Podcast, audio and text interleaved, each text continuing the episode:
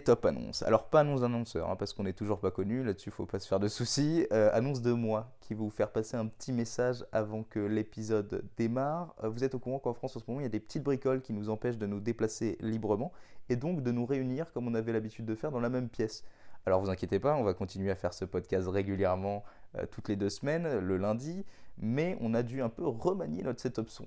Le son est toujours bon, vous l'entendez d'ailleurs actuellement, c'est juste qu'il faudra s'attendre quelquefois, rarement honnêtement, à de toutes petites interférences d'une demi-seconde qui, je vous le promets, vont pas vous péter les oreilles et vont pas vous empêcher de comprendre ce qu'on dit. Honnêtement, moi dans l'équipe, j'étais plutôt du genre à pas vous le dire parce que je pense vraiment que vous allez peut-être pas vous en rendre compte. Romain, par contre, qui est ultra consciencieux et peut-être un peu plus louable dans la situation, voulait vous le faire savoir et en tout cas vous faire savoir qu'on était au courant de ces interférences. Mais bon, restez, L'épisode est là, l'épisode est de bonne facture, l'épisode, je pense, est agréable à écouter. En tout cas, j'espère qu'il vous fera plaisir et que vous passerez un bon moment. Et puis, je vous souhaite une bonne santé à vous et à votre famille par les temps qui courent, c'est important. Et puis, bisous.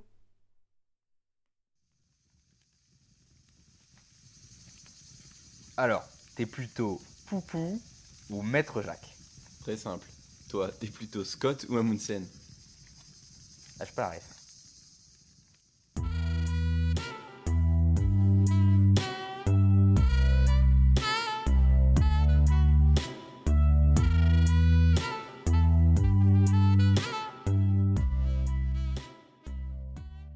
Plymouth au pôle sud et tout ça grâce à un fameux 3-mâts fin comme un oiseau, vous l'aurez certainement deviné. Aujourd'hui, nous allons parler d'un sacré explorateur, j'ai nommé Robert Falcon Scott. Et pour ça, aujourd'hui, bah écoutez, on est accompagné euh, de mon acolyte. Euh, on vous fait pas la même surprise que la dernière fois, hein, puisque vous savez qui c'est, Guillaume. Parce que vous êtes direct déçu. Comment ça va Bah écoute, moi ça va très bien. Et toi? Bah ça va. Euh, on ne peut, on peut au top. Ça va au top. Au Cette top fois, ce sera au top. Cette fois, ce sera au top. On se contentera de ça. Est-ce que, est que tu connaissais euh, Robert Scott? Alors, je t'ai tombé dessus euh, à un moment dans un bouquin et j'ai passé 15 ans de ma vie à le confondre avec un autre mec, je crois, qui s'appelle Robert Perry. Et, et du coup, euh, ouais, je savais vite fait ce qui lui était arrivé, mais sans plus. Ok. Et du coup, tu as, travaillé un peu, tu as, bien recherché? Ouais, et bah je me suis rendu compte qu'il avait fait plus que ce pourquoi je me souviens de lui et qui était en vrai un peu épique mais euh, un peu la déprime quand même. Ah, Donc je suis content d'avoir euh, d'avoir approfondi le délire. Je pense que tu as bien raison. On est parti? On est parti.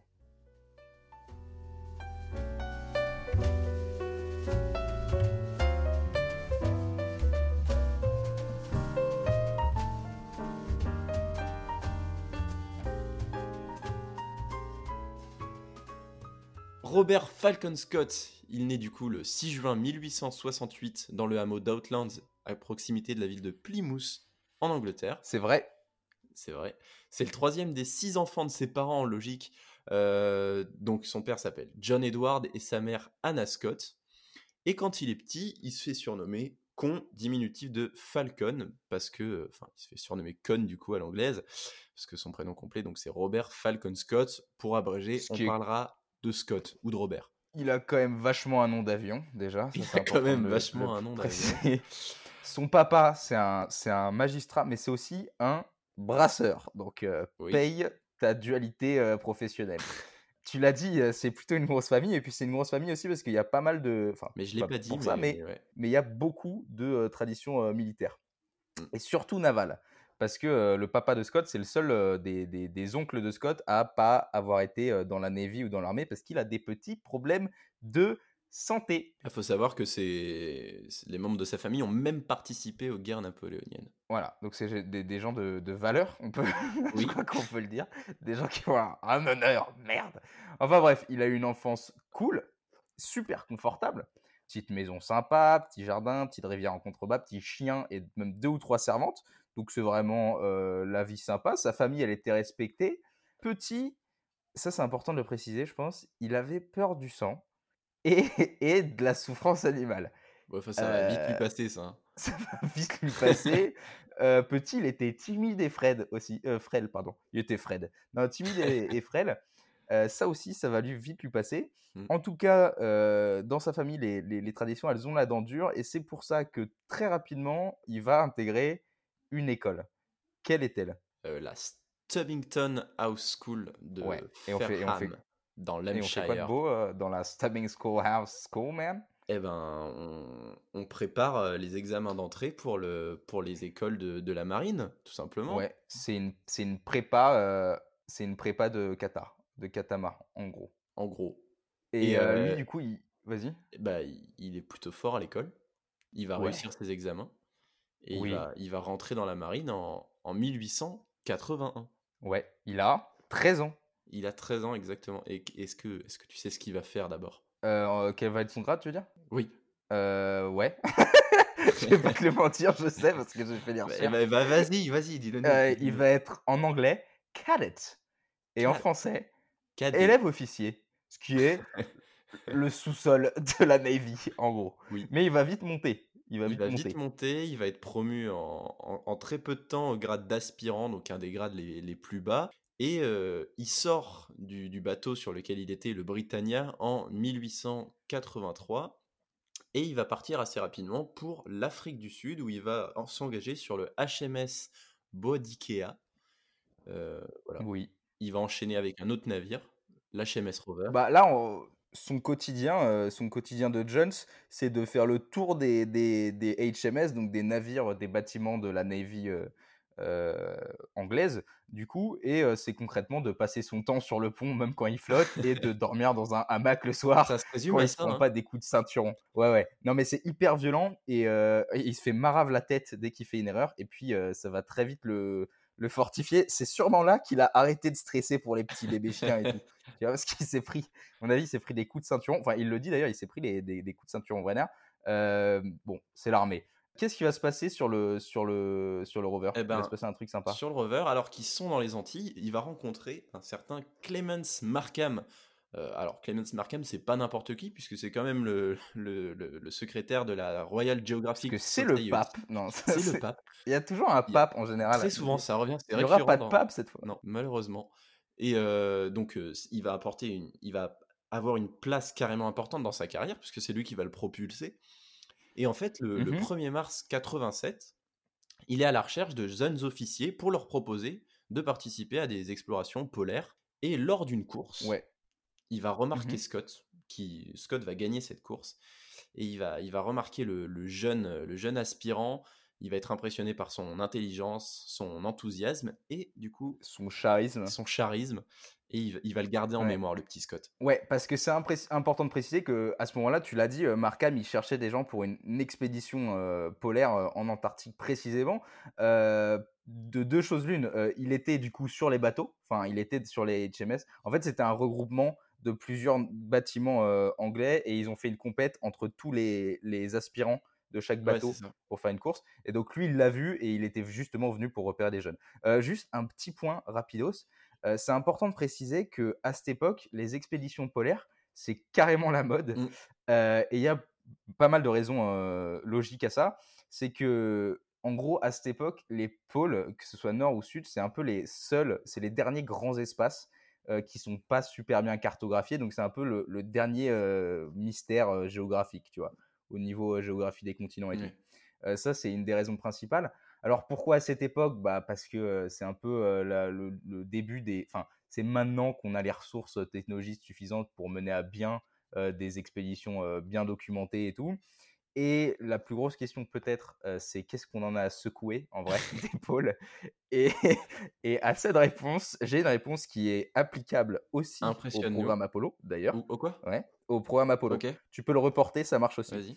Donc, les réponses officielles et un peu stylées, c'est genre la curiosité, l'attrait scientifique, le dépassement de soi à l'échelle de l'espèce humaine, tu vois. Mais en vrai, c'est quand même pas mal pour se la péter. Ouais, Mais non, mais c'est quand même, en vrai, c'est genre beaucoup pour se la péter parce que chaque pays va être le premier à foutre le drapeau. tu m'étonnes. Donc, tu l'as dit, euh, donc à cette époque, Markham, il s'inscrit carrément dans cette dynamique. Lui, il veut carrément mettre le drapeau.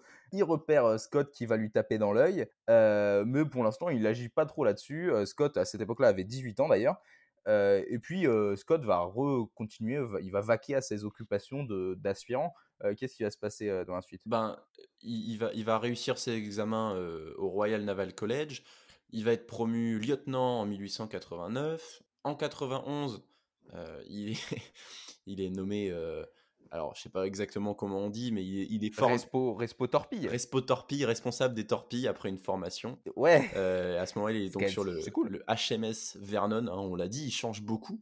Euh, accessoirement, pendant qu'il est euh, commandant, euh, chef torpilleur, il va échouer son navire. Ouais, il va bunir un bateau, ouais. Il va- il un petit peu Ouais, se ouais. faire gronder. Là, Il venait d'avoir son permis. Il venait d'avoir son permis. Mhm. C'est con. Euh, petite période au calme dans la vie de Scott. En fait, carrément, il disparaît des registres pendant quelques mois et on soupçonne Ouais. que ce soit à cause d'une relation qu'il ait eue avec une femme mariée américaine et ça aurait été couvert par la protection des, des officiers supérieurs, donc c'est un peu marrant. Ok. et, ouais. et du coup, euh, Ah bah, je... ouais. ouais, vas-y. Vas-y. Non, non, non, toi, Bah, vas-y. continue donc, hein, vas-y. Ok. Non, j'ai rien à dire. Oh l'embrouille. Euh, sauf que là, bon, même si tout se passe bien jusqu'à présent, bon, on est en 94 et euh, en Mm. fait, sa famille, elle va rencontrer de grosses, grosses difficultés financières. Euh, pourquoi? Parce que euh, papa a vendu la brasserie Ouais, et il a fait de la merde la avec l'argent. dans la merde. Ouais. Euh, Ouais, en fait, il a, il a senti un filon, papa, Ouais. et il s'est dit, Hum, putain, je vais investir dans les bitcoins, et, et en fait, fallait pas non, du tout. pas du tout. Et, et du coup, il a coulé, genre, il a coulé l'argent de la Ah, brasserie. clairement, Euh, il va mourir un peu après, il va mourir un peu après d'une crise cardiaque. et il y a un autre gars qui va Il mourir. y a un autre gars, trois ans plus tard, son frère Archie, il va mourir de la de Scott, ouais. fièvre typhoïde. Et du coup, le problème, c'est que toute la famille, à partir de ce moment-là, repose clairement sur Scott.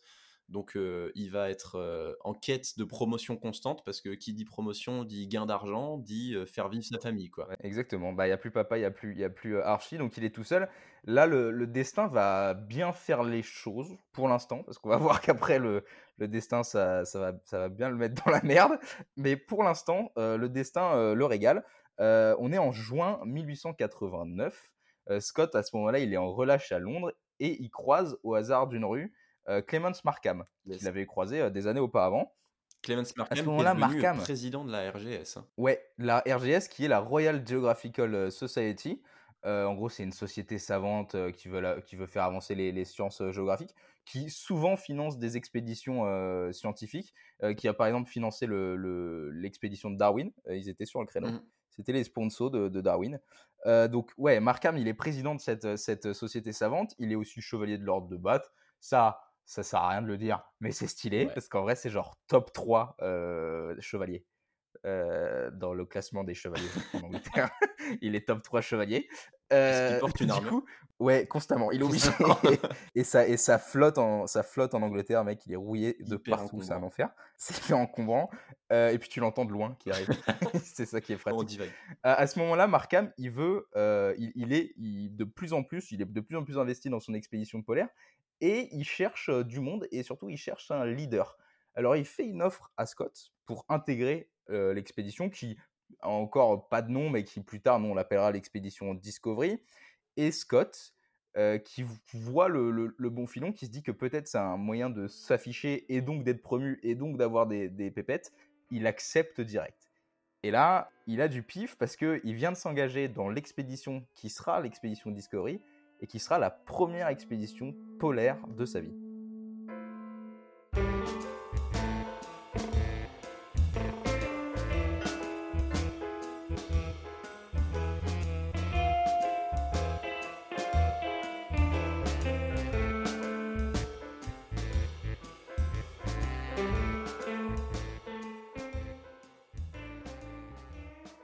Alors, il faut savoir que depuis 1840, avec l'explorateur Sir James Ross, il n'y a eu aucune expédition britannique pour l'Antarctique.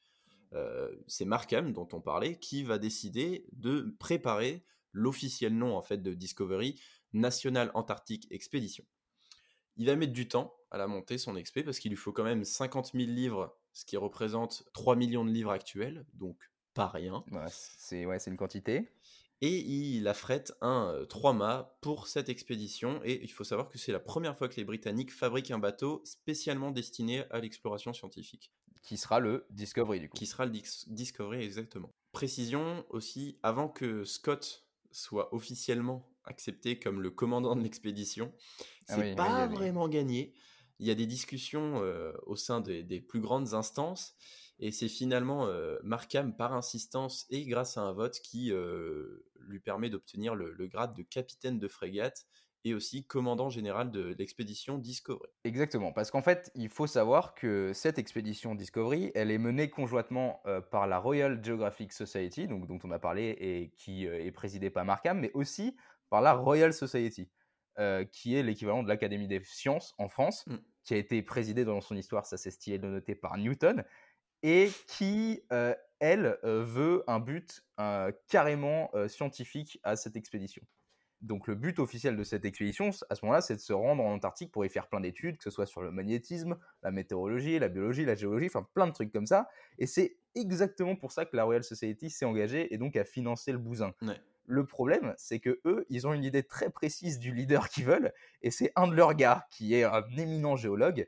Et deuxième problème, c'est qu'en vrai, c'est Markham qui est en charge. Donc tu l'as dit, il arrive à pousser au cul. Ouais. Mais en vrai, il, il est, il est quand même assez démocrate, le mec. C'est-à-dire qu'il il fait un vote, euh, il prend six gars de la, de la Royal Society, six gars de, de, son, de sa Royal Geographic Society, et ils disent, bah voilà, euh, je vous présente trois candidats, votez pour celui qui, qui- que vous voulez.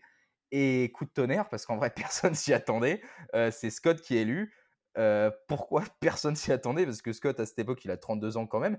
Puis surtout, il a jamais foutu les panards en Antarctique. le. Jamais de la vie. Jamais. Et du coup, ce qui est marrant de le noter, le géologue euh, qui était le, le candidat, le poulain de la, de la Royal Society, il tentera un putsch, mais il va pas réussir. Et, et il va se prendre un, un ultimatum, genre, soit tu serres sous Scott, euh, soit tu te tires, et lui il va être genre, Euh, non, euh, je m'en fous, trop pas, j'ai trop pas envie, vas-y, je me taille. Du coup, il s'en va. Et, et ça laisse Scott en tant que commandant de- du bateau, et sa première tâche en tant que commando, c'est de choisir le bateau. Alors, le bateau, il a, il a, il l'a choisi euh, avec, euh, avec Markham, ça, ça on l'a dit. Ils se sont aidés. Euh, ce qui est intéressant de noter juste, c'est que il va, euh, pendant qu'il choisit les bateaux, il va tomber sur un bateau euh, qui s'appelle le Fram et qui va pas choisir euh, parce Ouais. qu'il le juge pas assez efficace en mer. En tout cas, on est le 6 août euh, 1901 et là, Scott, il prend le large à bord du Discovery. C'est ça. En fait, il quitte l'île de White en direction d'abord de la Nouvelle-Zélande. Bon, par contre, euh, niveau transport, leur bateau, c'est pas une bête de course. Il est très lent, il consomme la blinde de carburant. Et passé l'équateur, il Ah, ça, commence c'est à... du, ça, c'est du 20 litres au 100. Ça, c'est Ouais, ouais, ça, au moins. et passé l'équateur, il commence même à prendre l'eau. Du coup, l'équipage est forcé de pomper et d'évacuer, enfin d'écoper toute l'eau jusqu'à la fin du voyage. Donc, euh, escale en Nouvelle-Zélande, les provisions sont abîmées, ils sont pas très contents. Euh, mais bon, Il se, bourre, il se beurre la gueule. ils se bourrent la gueule. Ils en Il se profitent. bourre la gueule beaucoup, ouais. ouais. Beaucoup, essentiellement. Non, oui, carrément. Scott, il était pas content de ça. Non, d'ailleurs. ouais, clairement. Et euh, en 1902, le 3 janvier, ils franchissent le cercle polaire arctique. Ils vont traverser le détroit, le détroit de McMurdo et découvrir une nouvelle région qu'ils vont baptiser Roi Édouard VII, bah, en, en référence au roi Édouard VII qui dirige actuellement. Euh, cette terre, elle est proclamée, proclamée procé- Oh, j'arrive pas. Oui. Elle est proclamée alors euh, possession du roi d'Angleterre. Sauf que, craignant d'être pris par les glaces, ils vont ordonner le 3 février de mouiller et de jeter l'ancre dans la baie des baleines, baleines et pas euh, à l'endroit initialement prévu. On est en, on est en février euh, 1902. Ils accostent, du coup. Ils accostent, ils vont monter leur camp. Et ils là, vont monter leur camp. Ils sont 47 sur, euh, à monter Ouais, le camp. Euh, Il y a ça. tout. hein. Il y a des officiers, il y a des médecins, il y a des géologues, il y a des biologistes, il y a tout. Euh, Il y a un paquet de chiens de traîneau aussi. Ils vont monter leur camp et ils vont faire un truc rigolo là. ils vont faire un truc rigolo. C'est-à-dire que Scott, il va réaliser quand même une première mondiale. Il va s'élever en ballon captif. En gros, c'est un, un genre de, de montgolfière, mais relié au sol par un câble. Et il va s'élever à 240 mètres d'altitude au-dessus du continent antarctique. Donc, ils avaient quand même Ouais. ramené une montgolfière dans un bateau. Et, Ouais, qui vont euh, casser. qui vont- Ils l'ont qui vont casser, cassé elle va se percer. Ouais. bon, il n'y aura pas de blessés, mais voilà. de débiles. Et euh, Ouais. va y avoir une autre découverte, une première mondiale, c'est que Skelton, il va découvrir et photographier pour la première fois euh, une colonie de manchots empereurs. Quand il sera en haut? Comment? Quand il sera en haut dans Non, non, non, non, non, Quand euh, ils dans un Ah, après, ok. Bon, alors, ils font leur camp, tout ça, tout ça. On est en 1902 toujours. Euh, là, la routine prend ses aises. Alors, le quotidien, euh, concrètement, c'est euh, tu fais des tripes en traîneau pour aller faire des relevés. tu calmes les embrouilles entre les chiens parce que as des, tu viens, es venu avec des chiens de traîneau et en vrai, ils savent pas du tout les gérer, les mecs. Pas du tout. Tu vas relever le courrier, parce qu'on t'amène du courrier. Un autre bateau, le morning, t'amène du courrier. Tu vas aussi, et ça c'est très important, placer des dépôts de nourriture. Euh, et c'est comme ça, on, en reviendra, on reviendra souvent là-dessus, mais c'est comme ça que s'organisaient en gros les expéditions assez longues. C'est que avant, avant de, partir en expédition, on plaçait des dépôts et comme ça, le retour, quand tu partais très loin, le retour, sur le retour, tu avais, euh, comme le petit poussé, tu avais des petits points de ravitaillement et t'évitais de mourir. Euh, donc ça, c'est leur quotidien. Les nuits au camp, elles sont pas géniales, mais elles sont supportables. Par contre, c'est important de préciser que les nuits en opération, c'est de la merde. c'est vraiment horrible. Bah, froid, même le quotidien. Bah, il fait froid de ouf parce que tu es H24 dehors. pour rappeler, les températures de, l'Antarctique, ça va de moins 3 à moins 28 en hiver, de moins 3 en été à moins 28 en hiver, sur les côtes, qui est l'endroit le ah. plus chaud. Parce qu'en bah vrai, dans les terres, tu pointes à, moins 57 degrés Celsius de moyenne. Et tu peux arriver à moins 80. ça, c'est abusé. Ah donc, tu as froid, il y a du blizzard, respiration, elle fait geler ta barbe et ta fourrure. Alors la barbe, euh, bon, il y en a que ça ne dérangerait pas, euh, moi par exemple, mais en gros, c'est comme si tu avais un collier de béton autour de ton cou et que tu pouvais pas bouger la tête.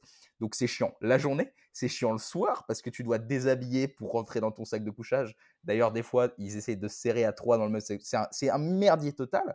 Tu manges même pas des trucs bons, c'est-à-dire que le régime alimentaire, c'est des flocons d'avoine, euh, du pémican, qui est un espèce de, de la graisse mélangée à de la moelle, c'est dégueulasse. Et tu manges jamais de fruits et de légumes. Donc en gros, t'as pas de vitamine C. Et ça, c'est la peste de ces opérations. C'est-à-dire que as, tu risques constamment le scorbut, qui est une petite merde qui te colle plein de symptômes sympas, comme des hémorragies, un déchaussement des dents et une fatigue extrême qui te mène euh, à la mort. Ouais, puis en plus, à l'époque, niveau nutrition, ils étaient pas calés, puisqu'ils ont tout mis dans la bouffe sur les protéines, et genre euh, rien sur la vitamine C, quoi. Ou rien sur la vitamine C. en même temps, c'est compliqué de la, de la conserver aussi, euh, si tu ramènes des, des, légumes et tout, c'est compliqué de conserver. Donc en gros, ça, c'est leur routine, qui est, on va, on va, on va se le dire, euh, c'est pas confort. non, c'est ils ont, idéal. Ils ont quand même une partie au camp où c'est la belle vie. Parce que. Enfin, la belle vie euh, dans la mesure où il fait froid. Non, dans la mesure où il fait quand même moins 80. Mais euh, ils, montent un journal, le South Polar Times. Ils vont avoir des activités extérieures, à savoir du foot sur glace. bon, moi, je trouve ça rigolo. Voilà, ouais. Euh, bah, pourquoi pas, chauffez-vous les mecs. Hein. Exploration, etc. Mais j'apporte un, un, point, c'est que même s'ils avaient tous été sélectionnés pour leurs compétences, ils sont tous hyper incompétents dans ce milieu-là pour le coup. Euh, c'est-à-dire qu'ils savent pas se servir de chien, ils savent pas se servir des skis, ils savent pas évoluer avec de la neige. Enfin bon, c'est un peu le bordel. Et leur bah, manque de début... Enfin, c'est le début des trucs euh, professionnalisés comme ça. Donc ouais, c'est ça. vouloir. C'est plus des putains de courageux qu'autre chose, les mecs, quoi. C'est plus ça, ouais. Et euh, bah, Markham, il dit d'ailleurs que ce qui compte, c'est plus l'aptitude, l'aptitude innée que la, la formation. Hein. Euh, et donc, bien vu, mon gars. il manque tellement de professionnalisme que euh, ben va y avoir un décès forcément lors d'un voyage sur l'île de Ross au Cap Crozier. Euh, et je ne mentionnais pas mmh. cette anecdote parce que c'est mon nom de famille. Mais mmh. du coup, il y, a un membre qui va glisser parce qu'il ne sait pas se servir de ski et il va tomber d'une falaise et il va mourir. Voilà, voilà. Donc faites gaffe si vous êtes piou piou. Euh, entre toutes les entre toutes les expéditions, Scott il va mener une autre petite expédition. Alors c'est pas parce qu'il est chef qu'il participe pas à l'effort. Hein. Il va faire les relevés comme tout le monde. Il va faire les expéditions, le dépôt de dépôt hein, justement. Il va faire ça comme tout le monde. Mais il y a le but un peu euh, officieux de Discovery qui n'est pas la science et qui est d'ailleurs, enfin qui est le, le fait d'être le premier à aller au pôle sud qui à cette époque a jamais été foulé comme le pôle Nord d'ailleurs à cette époque. Du coup, euh, notre ami Scott, lui, il va monter une petite euh, opération en octobre 1902 euh, pour passer à travers la chaîne transantarctique. Parce que c'est important de préciser que entre l'endroit où il a fait son camp et le pôle Nord, le pôle Sud, pardon, il y a une chaîne de montagnes. Parce que l'Arctique, c'est pas un truc plat du tout. Non, contrairement à ce que. Mais c'est ce que je pensais, que vraiment, avant de. Genre, je pensais, tu sais, t'avais le niveau des glaciers et après, c'était tout plat au-dessus, mais genre. Ouais, et tu penses que c'est juste une bande hyper fine. En vrai, non, c'est grand comme 22 fois la France, le truc. Et il y a cette chaîne de montagnes-là qui s'appelle la chaîne transantarctique qui culmine à quand même 4500, 4500 euh, mètres d'altitude. Quand ah, même énorme. Hein. Donc, il faut la traverser pour aller au pôle Sud et il va se faire un petit trip euh, détox avec euh, deux copains, notre petit Scott. Il y a Wilson, qui était le, le, docteur de la bande, et il y a Shackleton, euh, qui était pas un copain trop, et qui le deviendra pas beaucoup, parce qu'on va encore en parler. Euh, en gros, ils partent tous les trois, donc pour essayer de trouver un passage à travers, à travers cette, chaîne de montagne. Encore une fois, c'est des vrais qui chassent avec les chiens. du coup, genre les chiens, ils se tapent dessus et ils s'épuisent pour rien. Et il y en a un bon paquet qui meurt en route.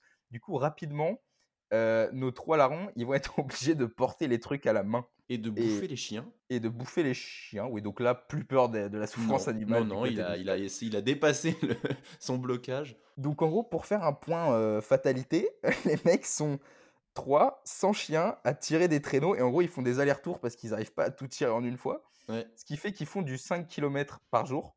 c'est pas beaucoup. Et que le pôle est à euh, 1200 km de là. Ouais, Donc, ils continuent un peu parce qu'ils sont courageux. Ils continuent d'ailleurs pendant presque deux mois, jusqu'au 31 décembre, où ils se disent bon, là, on est un peu marron quand même, euh, on va rentrer.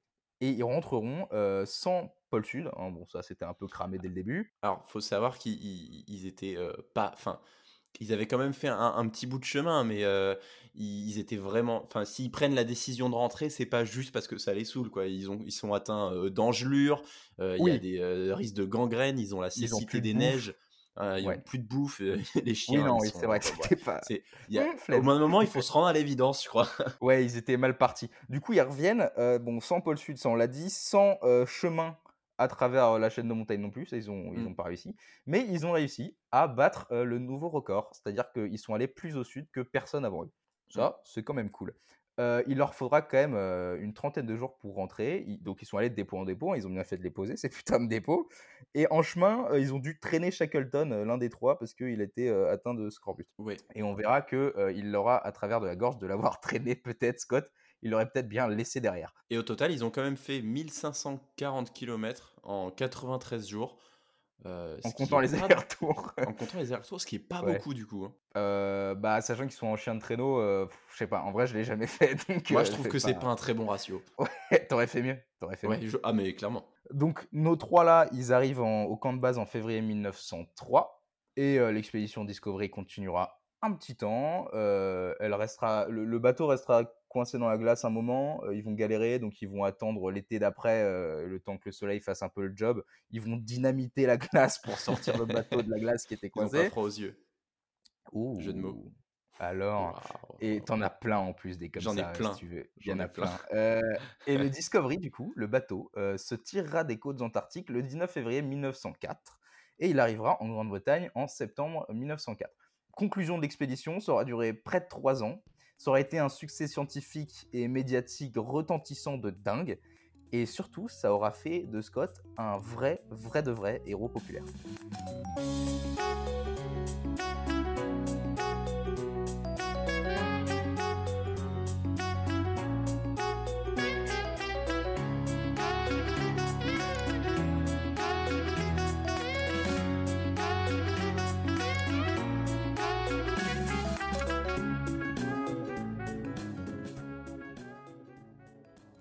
Donc, on est en septembre 1904 et le Discovery revient en Grande-Bretagne.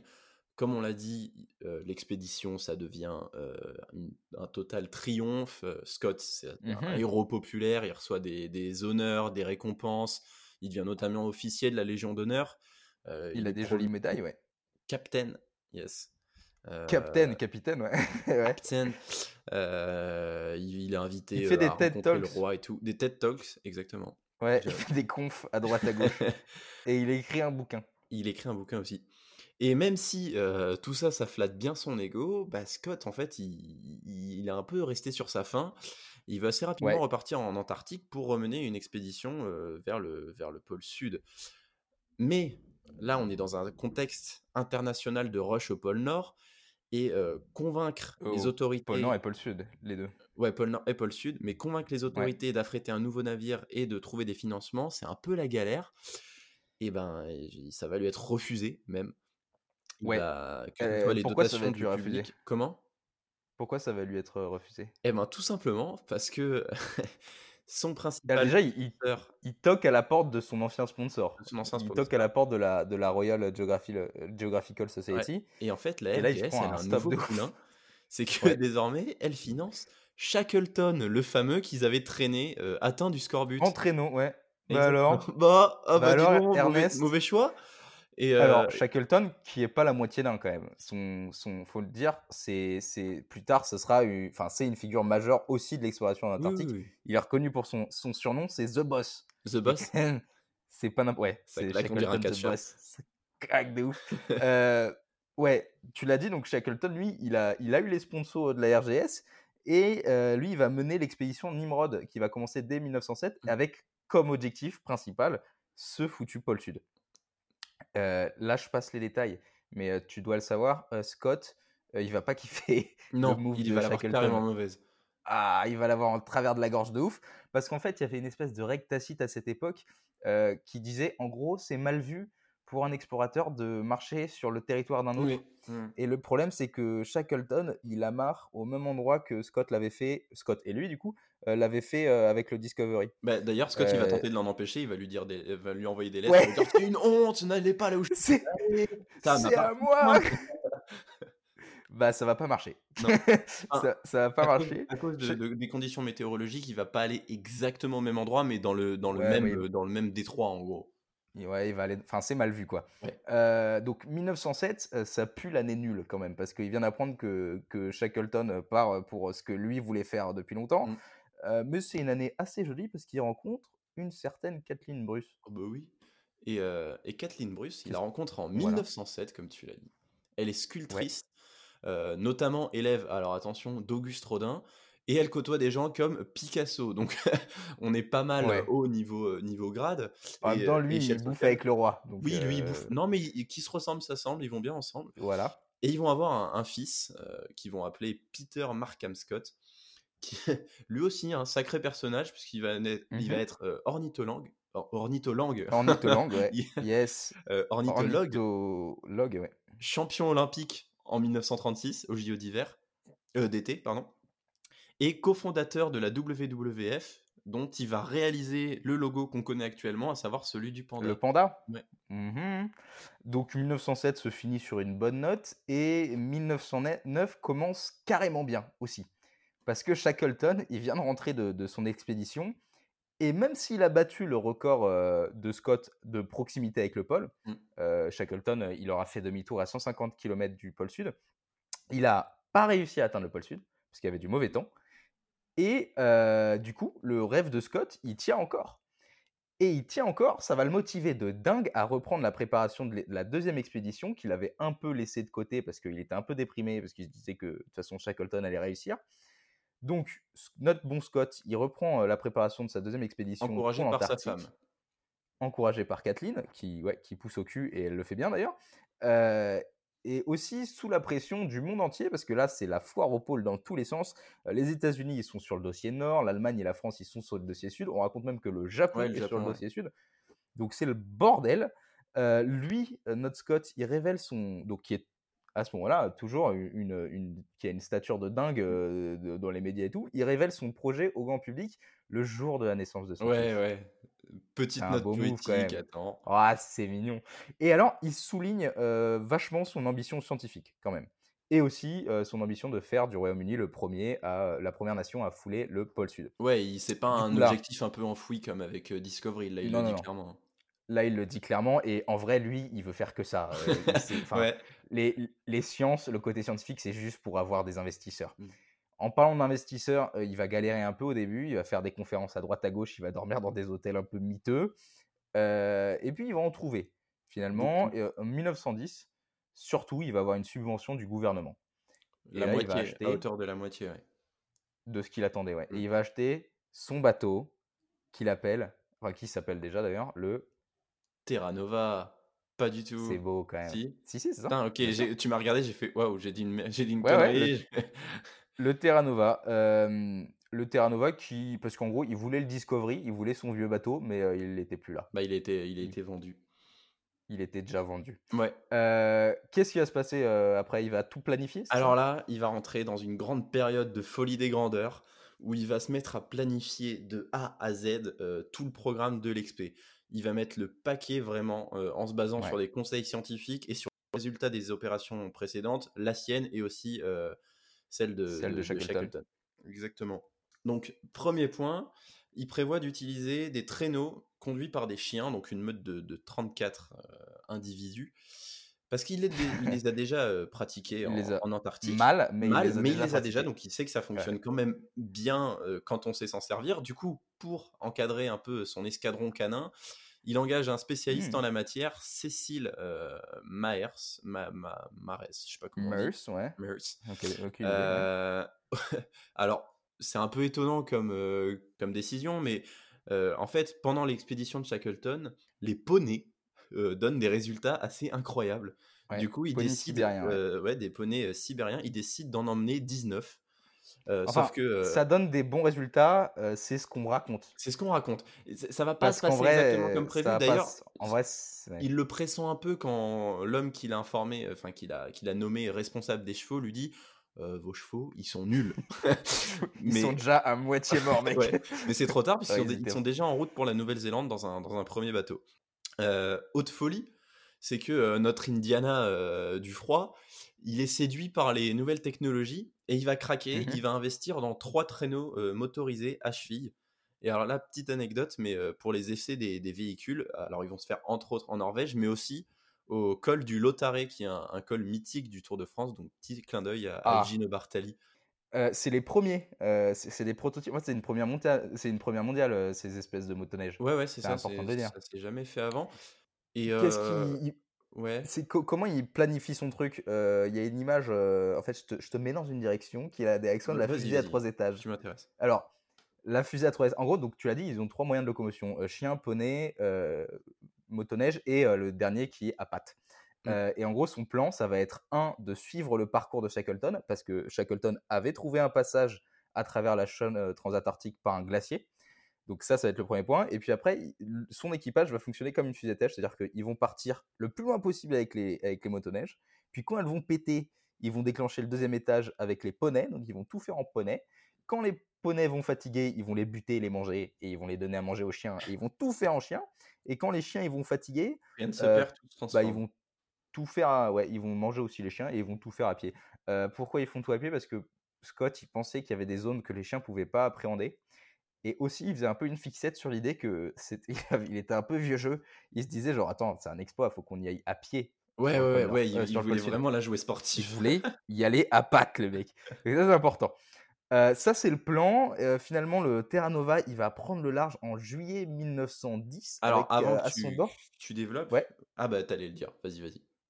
Alors, à son bord, il y a 65 éléments quand même. C'est ça. Euh, des géologues, des physiciens, comme la dernière fois, des médecins, des biologistes, des militaires avec plein de responsabilités. Euh, il y a aussi le frère de la femme de Scott. Euh, il y a Wilson. Ouais. Il y a Wilson, le gars avec qui il était parti avec euh, Shackleton aussi dans son expédition. Donc il y a Wilson qui est son méga pote maintenant. Et euh, faut dire que ces 60 mecs, ils ont été choisis parmi 8000 candidats. C'est quand même pas rien. Ouais, ouais. Euh, ça veut pas dire qu'ils sont compétents non plus. Ça, on va, s'en rendre compte ouais, mais quand même plus que la première fois. Ouais, mais ça suffira pas. Euh, spoiler alert, ça suffira pas. Il va accoster. Il voulait accoster un, un autre endroit qui était Cap Crozier. Il voulait accoster ça? Ouais, alors en fait, déjà, je t'apporte juste un chiffre qui sert à rien, mais euh, en plus de, de Ah, tout l'équipement, il, Ouais. ils en- il emmène 2400 timbres néo-zélandais pour assurer les, les correspondances. Ouais, Ah oui, ça sert à rien. ouais. ouais, ça sert à rien, rien. mais, mais comme je te dis, il était prévoyant, donc il va même jusqu'à penser à ça. D'accord. Euh, avant tout ça, petite douche froide pour Scott. On est à Melbourne, en Nouvelle-Zélande. Et là, Ouais. en fait, il va recevoir un, un- un télégramme de la part de l'explorateur norvégien Roald Amundsen. Et en fait, dans ce Mhm. télégramme, il apprend que celui-ci, il est déjà en route pour l'Antarctique. Et du coup, ben, c'est pour un le peu pôle le, Nord. le Et pour le pôle début. Sud, putain.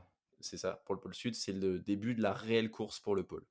Alors, ouais, euh, pour situer, euh, vous, si on vous dit que Amundsen, il est dans la course pour le pôle Sud, ça va peut-être rien vous faire.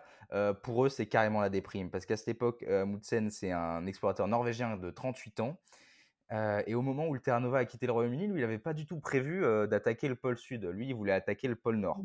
Euh, et il avait organisé une expédition pour le pôle Nord. Problème, c'est que en chemin, il apprend que Robert Perry et Frédéric Cook, qui sont deux Américains, Robert Perry, aurait celui que tu atteint le- confondais avec, euh, avec Scott. Exactement, ouais. Qui est un escroc en fait, parce que parce que il- il- lui et Cook, euh, ils ont fait deux expés euh, séparés et ils disent qu'en avril euh, 1909, ils ont atteint le pôle Nord. Aujourd'hui, c'est, on sait que c'est pas vrai en vrai, parce que ils, ils- ils avaient pas de preuves suffisantes et ils affichaient des vitesses de, de déplacement genre totalement délirantes, euh, qui sont pas viables du Il tout. courait très très Euh, vite. mais il- ouais, c'était chaud les mecs. Mais Amundsen, il sait pas tout ça et lui, il y croit. Et du coup, il se dit, bah le pôle Nord, il a perdu de sa superbe d'un coup Donc il s'en fout. Donc il veut, il veut se rediriger vers le pôle sud. Mais il y a un petit problème, c'est qu'à cette époque, la Norvège, elle vient de se séparer de son association avec la Suède. Donc elle devient un pays indépendant à part entière. Et qu'il y a un roi à la tête, un premier roi spécifique à la Norvège. Et que ce roi, sa femme, c'est la fille du roi d'Angleterre. Wow. Et, du coup, il y a une, espèce de, de, un concubinage britannique-norvégien qui fait que Amundsen, il se voit pas bien dire «Mmh, bah en fait, je vais aller concurrencer votre petit poulain britannique parce qu'il sait très bien que s'il fait ça, il aura des soutiens ni des Anglais ni des Norvégiens et on va tout faire pour qu'il le fasse pas. Du coup, il dit rien. Il dit rien, Il fait «Mmh, ouais, je vais, je vais, je vais vers le nord. Ouais, je vais, je vais vers le nord, vous inquiétez pas. Et pendant qu'il est en chemin, il fait non. En fait, non. Et il envoie justement ce télégramme donc à ce moment-là, on est en janvier 1911, je crois que c'est ça. Le Terra Nova arrive en Antarctique avec cette nouvelle de merde, on peut se le dire, que Amundsen, le patron, l'explorateur le plus solide de l'époque, est dans la course. Scott, il tire la gueule.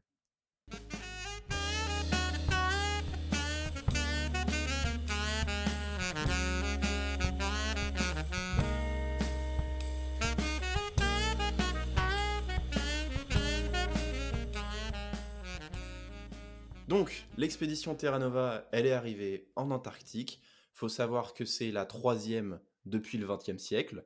Euh, c'est aussi une des plus marquantes de, l'histoire, ce qu'on appelle l'âge héroïque de l'exploration en Antarctique. Alors, qu'est-ce que c'est euh, ce qu'on appelle l'âge héroïque de l'exposition d'exploration en Antarctique? C'est une période de la fin du 19e au début des années 1920 où euh, en mmh gros les hommes ils foncent vers euh, ce qu'on appelle la Terra Incognita, aka euh, l'Antarctique. Retour à notre expédition, il faut savoir que déjà ce voyage, ça avait été une grande richesse au niveau des découvertes biologiques. C'est-à-dire que les, les, scientifiques ils s'en donnent à cœur joie, tant pour l'observation de la fosse marine que de la vie faune, donc les oiseaux, et leur bonne humeur, elle va mettre tout le monde, euh, elle va donner la pêche à tout le monde et tout le monde va oh, participer à, ces, euh, euh, ces, observations. Et Scott, il va en profiter un peu de toute cette agitation pour déterminer les affinités et savoir, enfin, faire, faire les différentes équipes pour les ah. missions à terre. Il, il, il a, les équipes, il a le pif. c'est un bon manager. C'est un bon manager dès qu'ils arrivent, euh, dès qu'ils rallient euh, leur terre euh, d'accostage, ils en profitent direct pour monter leur camp de base. Alors, il y aura tout, il va y avoir des, petits postes scientifiques, il va y avoir une petite cabane de 130 mètres carrés quand même. Il faut savoir que tout ça, c'est au, Cap Evans, hein, on l'a pas dit, mais ils arrivent au Cap Evans. Ouais, parce qu'ils voulaient s'installer comme d'hab, mais il y a eu des tempêtes et ils ont galéré. ça, je sais pas si on l'avait déjà dit, mais je leur dis, hein, c'est pas mal. donc, ils installent les postes scientifiques, ils installent les écuries pour les poneys, euh, qui euh, sont très contents de, trouver la terre ferme et qui se sont pris pas mal de merde en chemin quand même. Euh, pareil pour les chiens, il leur faut un petit abri. et Scott, il veut s'attaquer direct à la préparation de son trip, mais le problème c'est qu'il a des obligations scientifiques et beaucoup, parce que ses investisseurs demandent, il s'était engagé pour quelque chose de mmh. scientifique, il est obligé de fournir. donc, entre les expéditions scientifiques à droite, à gauche et la dépose de dépôts, encore une fois, toujours les dépôts, euh, d'ailleurs, petite anecdote à propos des dépôts. Il y a un gros dépôt qui s'appelle le One Ton Dépôt, mmh. euh, qui vont déplacer, qui vont déposer un jour, et qui sera posé euh, à une cinquantaine de mètres plus au nord que le point prévu, parce qu'il y aura mauvais temps. Et on va voir que 50 km, ça suffit. Ouais, t'as 10 mètres, mais ouais, kilomètres, ouais. Pour foutre la. Ouais, kilomètres, pardon. 50 km de plus ou de moins, ça suffira à quelque chose de ça pas, rigolo. Non, pas bien. Donc, entre les tripes à droite à gauche pour cartographier euh, des nouvelles zones, faire euh, des, ramener des jolies caillasses et des fossiles, tout ça, euh, il y a une expédition qui est importante, c'est l'expédition qui, c'est l'expédition Manchot, on va dire. C'est quoi le but de ça Manchot.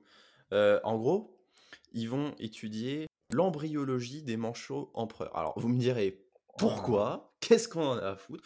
Bah, En fait, c'est assez important parce que c'est une des observations qui sont assez vitales pour le progrès de la science.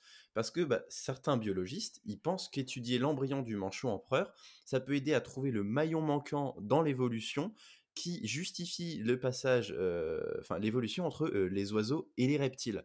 Dont Ouais, parce qu'ils estiment voilà. que le manchot, c'est euh, empereur, c'est l'oiseau le plus primitif à cette époque. Ouais, ouais, c'est ça, ouais.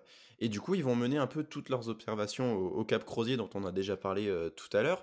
Pourquoi là-bas? Tout simplement parce que ben, c'est à cet endroit-là qu'ils observent euh, la, la seule colonie connue euh, de l'époque. Ils vont, ils vont d'ailleurs observer environ euh, 2000 individus sur l'île de Ross entre 1902 et 1903. Euh, les manchots, en hiver, en fait, ils arrivent à cet endroit-là, spécifiquement en glissant sur la banquise, donc Ouais. comme on peut le voir dans, dans les, dans les films. Euh, et euh, l'été, le cap, il est baigné dans, des, dans les eaux libres de la glace. Du coup, ils peuvent bien pêcher, nourrir les, les poussins et tout. Rapide retour sur ce que tu disais sur la, le camp. Il faut savoir qu'ils ils sont à cheval sur leur, leur, euh, les respects des, des, des règles, des traditions de la Royal Navy, et que du coup, le, le mess des officiers, il est séparé de celui des, des marins, euh, des Ouais. marines, par une croulason euh, en caisse. Le- Voilà. Les torchons ne se mélangent pas avec les serviettes. Non, exactement. Et, euh, et donc voilà, euh, entre, entre diverses expéditions, on a notre Scott qui lui est fasciné par la nature et notamment les aurores boréales qui Ah trouvent ouais, c'est un vrai romantique. Donc voilà, il, il, il perd pas le nord, mais il, il se laisse quand même des petits moments d'évasion. Euh, petit point, expédition manchot, expo- expédition manchot, pardon. ce qui est important de savoir, c'est que les manchots, ils pondent en plein milieu de l'hiver, donc c'est des connards. et Ouais. et, les, et les, et les- les trois gars qui y vont, ils, vont en- ils vont subir les pires conditions climatiques enregistrées de l'époque, c'est-à-dire que moins 60 degrés. Euh, ils vont, il y en a un qui va se péter les dents à force de claquer des dents. Et, et ils vont ramener trois, trois œufs. euh, Il y en a un qui va avoir des séquelles à vie. Ils vont ramener trois œufs. Et en vrai, ça va servir à rien parce qu'en fait, c'était pas le chaînon manquant. Non. Et, et je trouve ça déprimant. Enfin bref, euh, ça c'était euh, ça c'était au départ de l'expédition. Euh, on se retrouve le 24 octobre euh, 1911. Euh, le départ est donné euh, pour l'expédition de Scott. Alors, ce sera un départ, euh, comment on dit, enfin, je veux dire, différé. Il y a plusieurs équipes qui partent Ouais. euh, à différents moments. Euh, le 24 octobre 1911, c'est la première équipe, c'est les, les motoneiges qui partent en premier. Euh, tout je veux dire que c'est parti. Scott, il lance son expédition pour le pôle Sud. Maintenant, c'est Pôle Sudland. Ils vont suivre le chemin de Shackleton. Ils sont 16 mecs, 2 motoneiges, 10 poneys et 34 chiens. Et euh, il va y avoir quand même. Enfin, au début, ils partent bien. Ça va vite chier. Parce Ah ouais, que, non, c'est. parce que les, ça- ça- les motoneiges, elles cassent dès le début. Ouais. Les poneys, en Au vrai. début, c'est qu'une. une- Mais Ouais. ça va. Ça, enfin, ça Mais va ça va durer euh, n'importe 50 quoi. km, quoi. Ouais, En vrai, c'est nul à chier. Euh, les poneys, qui étaient censés être une bonne idée, en vrai, non. Genre, pas du tout. Euh, ils Ah, sont nuls. Genre, ils sont pourris. Mais ça, tu l'as dit, le, le mec qui était responsable poney, il l'avait remarqué. Donc, ils vont tous mourir. Euh, Enfin, la grosse majorité. Euh, le 15 novembre euh, 1911, l'équipe atteint le One Ton Depot, donc on a- dont on avait parlé, qui était leur plus gros dépôt. Et à partir de là, ils vont placer des dépôts tous les 110 km Mm. pour que le retour des gars euh, de l'équipe euh, destinée, parce que dans les 16 là, ils vont pas tous arriver au pôle Nord. Non, non, il non, ouais, il y a des, y a des, y a des, des troupes de relais en gros. Il y en a qui ont pour but juste d'acheminer, de transporter des trucs, puis ils repartent D'aider à après. transporter. Mm. Exactement. Euh, le 29 décembre, ils arrivent où? Ah bah le 29 Euh, décembre, le, alors 20, juste avant, le, 20, le 20, Ouais, le pardon, 20. le 20 décembre. ils arrivent au niveau du, du glacier Breedmore, Beardmore, pardon. De Birdmore, ouais, qui était le passage de Shackleton en fait. Ouais, c'est ça. C'est le passage qui est trouvé. Ouais. Et le 21 décembre, ils arrivent du coup euh, au sommet de ce glacier, à 2800 mètres Mhm. d'altitude. Là, ils se séparent à nouveau. Ils sont à, à peu près à 560 km de leur, de leur objectif. Et ils vont fêter euh, Noël en haut de, en haut de ce, ce glacier. Alors, c'est pas parce qu'ils sont au milieu de nulle part et dans le froid qu'ils vont oublier la tradition. Ils vont organiser Non. un véritable dîner de gala. Euh, au menu, on a euh, pémican, viande de cheval, euh, avec des oignons et du curry, des biscuits, euh, du Alors, pudding, du cheval, On chocolat. sait d'où elle vient la viande de cheval du coup. Pas de Findus. Ouais. Non. Elle est non pas de fin de bah non bah Non, pas non, au plein milieu non non. Et, Bon, et- et mauvais des, cadeau de Noël. à côté. Ouais. Ouais. Mauvais cadeau de Noël. Euh, puisque le, le jour même euh, de la fête, il y a un des hommes qui manque de crever en glissant d'une crevasse. Il va être euh, sauvegardé, sauvegardé, pardon, sauvé. Mais il faut savoir que dans sa chute, il a failli entraîner littéralement tous les traîneaux Tout le et monde, tous les ouais. compagnons. Donc voilà. Tout le monde. Euh, donc très vite après Noël, euh, Scott va annoncer euh, l'équipe de 5, donc les derniers, ceux qui vont avoir la chance de faire le sprint final pour le, le pôle Nord, Euh, le pôle Sud. Putain, j'arrive jamais. Le pôle Sud. hein, depuis Non, tout à l'heure, on parle du pôle Tu vas y- Sud. à, à la fin, je suis sûr que tu Euh, vas. Cette équipe est constituée de Oates, Evans, euh, Bowers, le bon pote Wilson, le doc, Mm. et euh, bah, bien sûr Scott lui-même. Euh, pendant ce qui suivra, les, les larrons ils vont devoir tirer chacun 80 kilos, ça va être long. Euh, le quotidien il va être très éprouvant. Ils vont, ils vont passer à deux doigts de la mort pas mal de fois, je pense. Mais ils sont toujours motivés par cette idée qu'ils seront euh, bientôt euh, les premiers à n'en pas douter à fouler le, le pôle Nord. Le Mm. putain. Non, Alors, mais- le pôle Sud, je vais l'enlever de ma mémoire. Donc, ils sont motivés par cette idée. Le 9 janvier, ils dépassent le point où Shackleton avait fait demi-tour. Mm. Et le 17 janvier 1912, ils arrivent euh, enfin, au Enfin. pôle Sud après 77 jours de fatigue constante. Ouais. Un truc horrible. Et là, problème, euh, Et, en et- plein milieu du pôle ouais. Sud, il y a le drapeau de la Norvège. et c'est pas l'opération En du. Saint-Esprit? Parce que du coup, ils comprennent que Amundsen, eh ben, il est arrivé avant eux, tout simplement. Et- Parce que il il est arrivé avant eux, de- un mois avant eux. Ah oui, mais carrément. Il est, en fait, il était parti du, du littoral le 19 octobre 1911, alors avec euh, très très peu de gens par rapport à, à Scott, et ils sont arrivés le 14 décembre au pôle Sud. Et il faut savoir que donc ils plantent le drapeau, ils plantent une tente, et dans la tente, ils adressent, euh, enfin ils laissent une lettre adressée à Scott, ce qui va mettre totalement euh, Scott en rogne. Ouais. Mais, mais bon, bah ils ont plus rien à faire là, donc ils, ils sont obligés de repartir. Et donc le 19 janvier, eh ben, il faut parcourir les 1500, enfin, les 1500 km qui séparent le, le Cap Evans. Ouais, alors, bah, juste avant ça, ils prennent une petite photo qui est quand même, je pense, top 3 photos all-time de la déprime. qui est d'ailleurs vachement controversé euh, par, certains, Ah ouais? euh, par certaines personnes, notamment, enfin, la plupart des, des photos d'ailleurs de l'expédition sont controversées parce que tu as souvent des soucis d'ombre et de, et de cohérence au niveau de Ah. la photo. Donc les gens disent, ouais, non, mais les gars, les ombres, elles sont pas dans le même sens, donc c'est des photos montage, en fait, ils y ont jamais mis les pieds. C'est assez marrant. D'accord. Oui, bah, il y en a, il y en a d'autres qui débattent sur d'autres trucs, on est d'accord. Oui, voilà. Euh, donc, le 19 janvier, on est d'accord, ils entament le chemin retour. Et là, euh, ils ont plus la motive. Donc, non, spoiler alerte, ça va être plus chaud que la- l'aller, hein, on est d'accord. plus froid. Euh, ils sont plus froids, ils sont ouais parce qu'ils ont des temps de merde. Ils vont être fatigués de gueuler sur les chiens, du coup ils vont abandonner l'idée de se faire tirer. Euh, et dès le début, Evans il va commencer à montrer des signes de euh, faiblesse Ouais. euh, parce qu'il a comme un départ de scorbut. Et au bout de 1800, euh, pff, 1800 km pardon, à 1800 km, il, Scott qui tient un carnet, il décide de passer deux jours à prélever des roches au Mont Buckley, qui est un move trop bizarre. Ouais, alors quand on pense à des roches, on peut s'imaginer qu'il va prendre 2-3 cailloux, mais là on est le 7 février, il pète un câble et il décide de récupérer 16 kilos de roches et de les mettre dans les traîneaux qui sont déjà super durs à, dif- à- à tirer, sachant que Evans est dans le mal. Euh, bad move, Bah ouais. sachant qu'on est encore à 700 km de l'arrivée.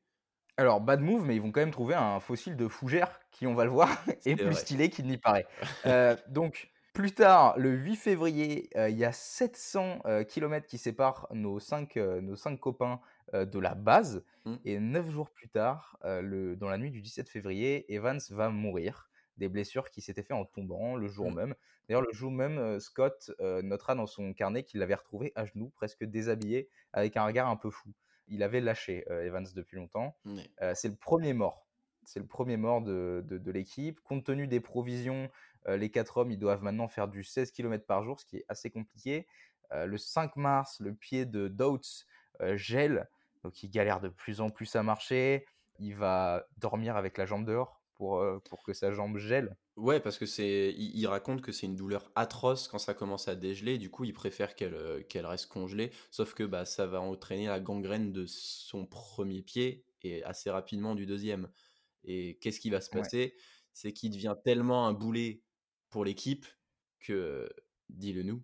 Alors, bah, il va demander, il va demander le 15 mars, euh, il va demander à, au gars de, de le laisser, de l'abandonner. Les trois, ils refusent parce qu'ils sont quand même Mm. vachement valeurs. Mm. Et deux jours plus tard, je crois, non, un peu plus tard. Non, non, c'est c'est bien ça, deux jours, c'est le non, c'est 17. le lendemain. C'est, Ouais. le- ouais. Le 17. Euh, Oates, donc le gars qui est gelé, euh, en, plein, en, pleine, en, en pleine journée ou en pleine nuit, enfin, ils étaient tous dans la tente, euh, et il quitte volontairement la tente euh, pour s'enfoncer dans le blizzard. et il dit à ses compagnons euh, qui, ouais, qui, ouais, je vais, ju- part je vais un, juste dehors, quoi. un tour, mais un pour un tour. petit moment. Ils savaient tous qu'ils se suicidaient à ce moment-là, et, euh, et ça, c'est ultra épique. Ah ouais, Euh, c'est vraiment héroïque mais de, du, de de dingue.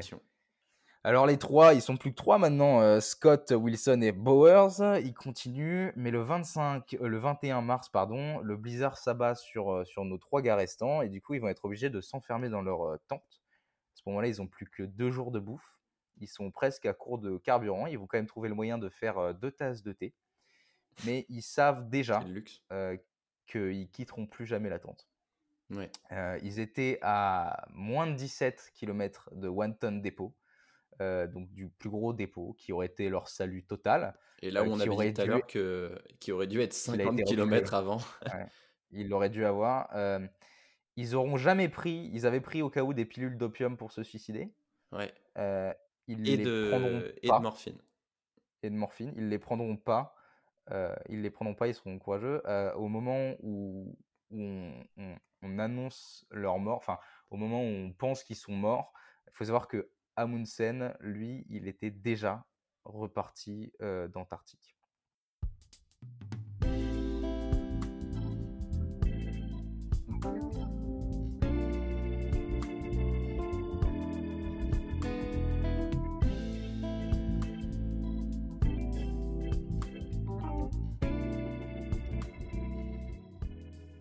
Donc, euh, eh ben, l'expédition, elle est un petit peu terminée pour Scott et ses compagnons. Hmm Leurs corps vont être découverts huit mois plus tard, le 12 novembre 1912, par une équipe de secours menée par Atkinson. Et ils vont les retrouver, euh, les trois compagnons, complètement gelés dans leur sac de couchage. Et ils vont notamment faire une, une petite découverte. Ah, ils vont faire une jolie découverte. Euh, ils avaient tous écrit des lettres. Ils savaient que leur, euh, leur fin était proche. Euh, donc Bowers euh, avait écrit à sa mère, Wilson aussi. Scott, lui, il a écrit 12 lettres euh, qui sont destinées à sa femme, à sa mère, aux proches de ses compagnons morts aussi, et même au peuple anglais. Et dans chacune de ces lettres, il défend l'idée selon laquelle cette finalité, donc leur mort, n'est attribuable à personne d'autre qu'à la malchance. Et qu'ils savaient dans quoi ils s'engageaient, et qu'au final, ils n'ont jamais rien regretté. Les derniers mots de Scott, euh, enregistrés sur son carnet, datent du 29 mars euh, 1912. Et là, c'est héros national total, euh, parce que ces derniers mots, c'est Pour l'amour de Dieu, prenez soin de notre peuple. Donc l'expédition Terra. Nova, elle prendra fin. Ouais, quel homme de dingue. Elle prendra fin en 1913. Et quand le Terra Nova quittera euh, l'Antarctique, euh, pour la dernière fois, il y aura une grande croix à, l'endroit où ces trois hommes ont été euh, retrouvés. Avec une paire de skis croisés, notamment. Ça, symbole. Euh, bon. finalement, aujourd'hui, on sait ski, que. bon. Non, non, cassés la gueule avant.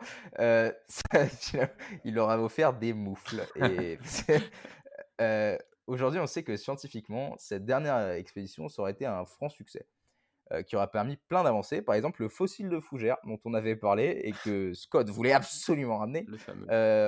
il a prouvé, il a participé à prouver la théorie qui défendait l'idée de Pangée, euh, de l'existence de la Pangée. Parce qu'en fait, cette fougère, elle a été aussi retrouvée en Australie. Donc, euh, bon, oui, la, la c'était dérive le, des le continents. continent originel.